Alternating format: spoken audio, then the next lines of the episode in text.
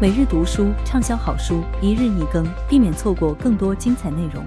赶快点击订阅关注吧！元宇宙时代第四章 Upland 区块链中的镜像世界。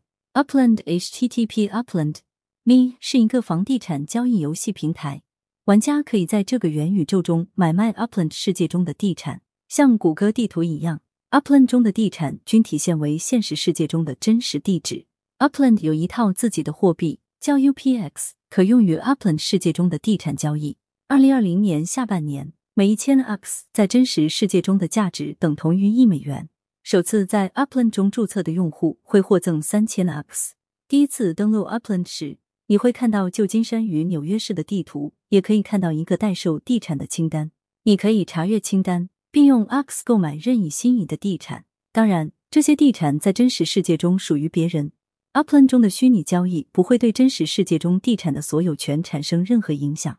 你也可以将自己在 Upland 中购置的房产重新投入市场，以更高的价格出售来获利。也可以通过完成这个元宇宙中设置的一些任务来获取更多 UX。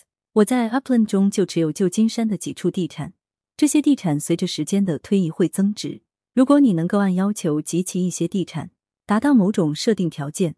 你的资产利润率还会进一步提高。Upland 中使用的 UPS 以及地产所有权等信息，都是通过区块链技术来确保数据安全的。Upland 服务器中不会出现某个简单标记着金像云的数据库，还在旁边配一个标着两万 Pax 的盒子。相反，所有权信息通过区块链技术进行保护，即使服务器出现问题或遭到黑客攻击，用户的 UPX 与资产信息仍然能够安然无恙的得到保存。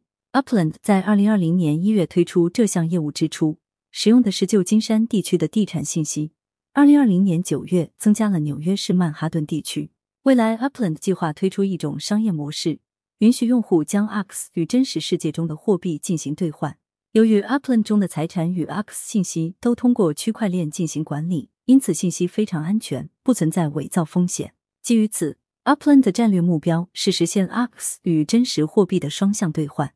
在一个完全以真实世界地图为蓝本的镜像世界中，将其中发生的经济活动与现实世界中的经济活动关联起来，这是一个非常精巧的商业构思。Upland 的企业宣言是为每个人在现实与虚拟世界的十字路口创造乐趣与新机遇。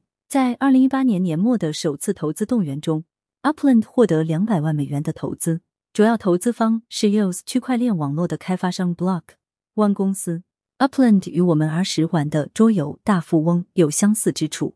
在《大富翁》中，我们在游戏板上移动时，可以购买自己的落脚点所在的土地，并在上面建造楼房。之后，如有其他玩家停在我们名下的地产上，我们可以使用游戏纸币进行交易，通过向其他玩家收取使用费来赚钱。通常，大家会围着一个标记着各种地名的游戏板做成一圈进行游戏。Upland 借鉴了这款游戏，并丰富了它的最终呈现效果。比如，应用了像谷歌地图一样的详细地图，支持多桩地产交易，甚至使用了强大的区块链技术。如果 UPS 与地产交易最终只是发生在镜像世界中，那么这款游戏无异于一个升级版的大富翁。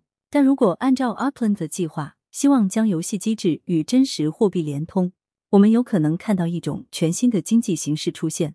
通过区块链加密货币，把现实世界与镜像世界打通。元宇宙时代第四章 Kaka 王国，一个吸引百分之九十四点四韩国人迁居于此的世界。你在智能手机上会使用哪个通信软件呢？截至二零一八年，韩国有百分之九十四点四的人在使用 Kaka Talk。二零一八年，趋势研究机构 Trend Monitor 的一份研究报告显示，使用类似 Kaka Talk 这样的通信软件的用户多于使用语音电话的人。无论我们在哪个网络使用哪种型号的手机，只要通过智能手机进行通信，大多数人使用的都是 Kakao Talk。作为智能手机中最核心的应用软件之一，Kakao 公司出品的 Kakao Talk 已经成为大多数韩国人最常使用的手机软件。Kakao Talk 最初作为一项免费的通信服务被推向市场时，并没有单独的盈利模式。由于操作便捷，这款软件吸引了大量用户。但人们也担心这家公司仅凭免费服务想要活下去，并非长久之计。然而，从早期阶段起 k a k a 公司就一直在为最终取得盈利铺路。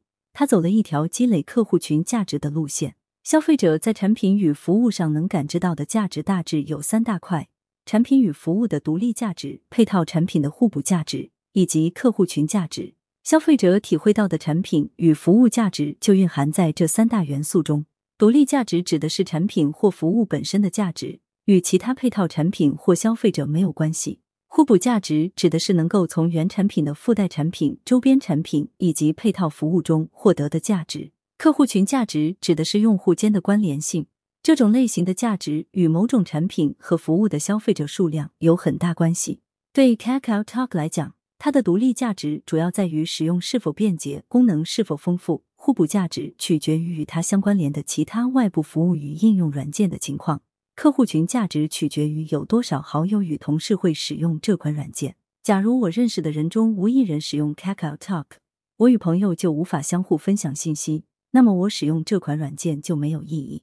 从这点上来说，Kakao Talk 最大的优势就在于它吸纳了韩国百分之九十四点四的用户。Kakao Talk 的月度用户数量，据粗略统计位列第一，截至二零一九年十二月，平均用户数为两千七百四十三万。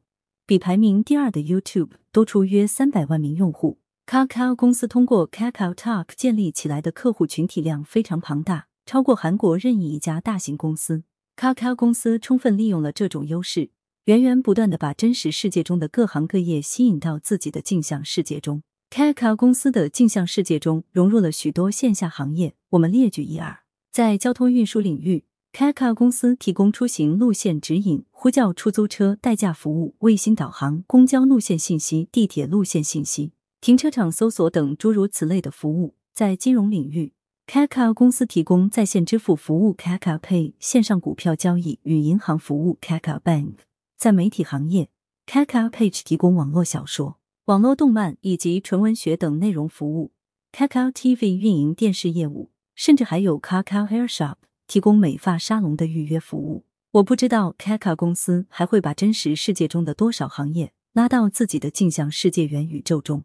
到二零二零年八月，Kakao 公司已经成为韩国第九大最具价值的公司，市值与排名第八的现代汽车公司非常接近。只要 Kakao 公司培育起来的庞大客户基数不崩塌，Kakao 世界将会持续壮大，并在人们日常生活的方方面面扎下根来。感谢您的收听，避免错过更多精彩节目，赶快点击订阅和关注吧。